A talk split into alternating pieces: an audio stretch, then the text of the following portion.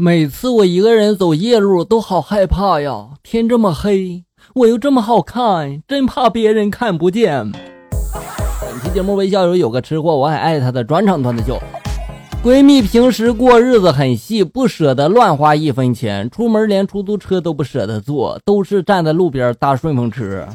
可车来车往的，就是没有停的呀。于是我就给他出了个主意，让他穿上黑色丝袜、高跟鞋，穿的性感一点再试试。结果没出半年，人家连顺风车都不坐了，直接开上私家车了。你说这上哪说理去啊？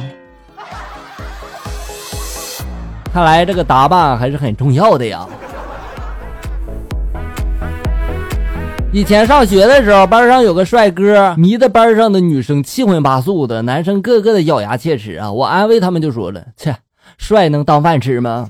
后来我去饭堂里面，我碰到他在打饭，食堂大妈一勺肉一勺肉的往他饭里面加呀。我明白了，帅真的可以当饭吃啊！不到一学期，那帅哥就变胖了。所以，帅也不一定是好事哦。我女友长得一般，性格超级好，我喜欢就喜欢她的性格。家里有钱，高中刚谈没多久，他哥哥就过来找我了，要给我两万多块钱，让我离开他。我当时没有同意。她不追求组织生活，吃穿都跟我一样，特别好的女孩。高中毕业之后呢，谈到结婚的问题，我就说我穷啊，结不起婚呀。这时候她就说了，没事我有私房钱，够咱买车买房的了，还可以买个不错的。我就说了，我不想吃软饭呀。然后她这时候就说了，所以我给你钱，以后你得养我呀。然后呢，才知道他的私房钱有九百多万。于是我们就买了房子，买了车，结了婚，过得很幸福。但是闹心的是吧，这闹钟一响，我眼一睁开，什么都没了。原来这一切都是梦啊！今天校长把我叫进了办公室，就说了：“你怎么这么猥琐呢？”竟然你偷看女生上厕所，我赶紧的矢口否认，我没有啊。然后他就把那个电脑屏幕转过来，让我看女厕所的监控录像，在证据面前，我无话可说。所以你承认了你猥琐是吗？但是校长为什么有女厕所的监控录像？你有没有想过？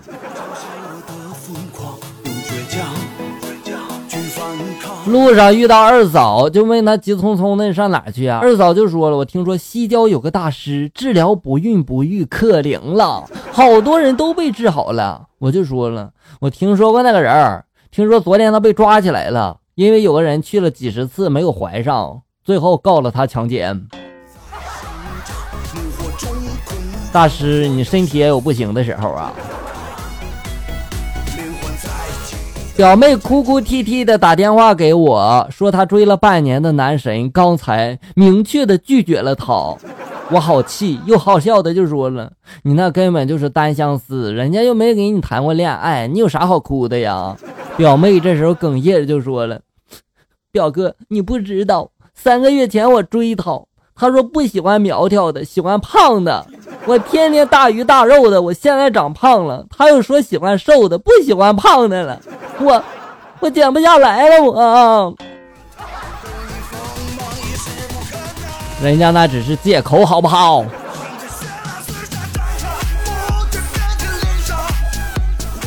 我同学谈恋爱好几年了，大学一毕业，他们俩就因为未婚先有子，然后就奉子成婚了。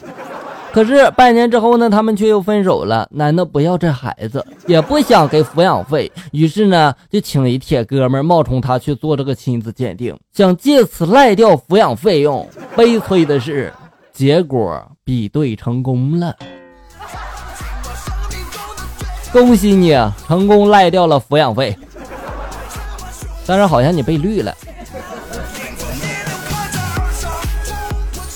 刚刚去银行取钱，接待我的是个小哥，他在窗口用那个扩音话筒跟我说话，呲里啪啦的，我也听不清啊。连续几次他说话，我都要再问他一遍，实在是没听清。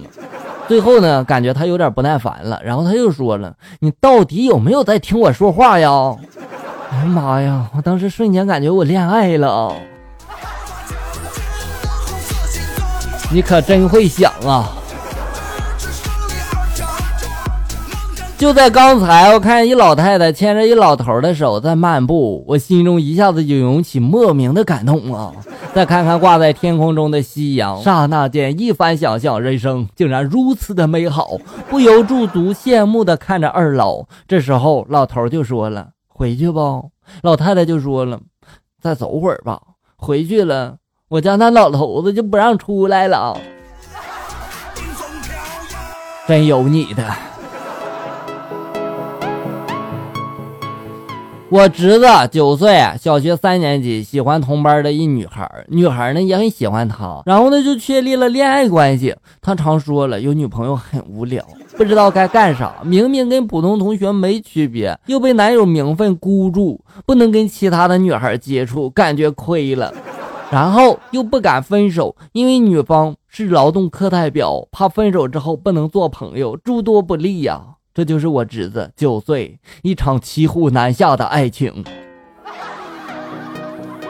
所以你们知道早恋的后果了吧？好了，小友们，本期节目到这里就要结束了。欢迎大家关注咱们节目的同名微信公众号“醋溜段子”，上面有笑哥发布的更多搞笑内容。我在这里等你，咱们下期再见。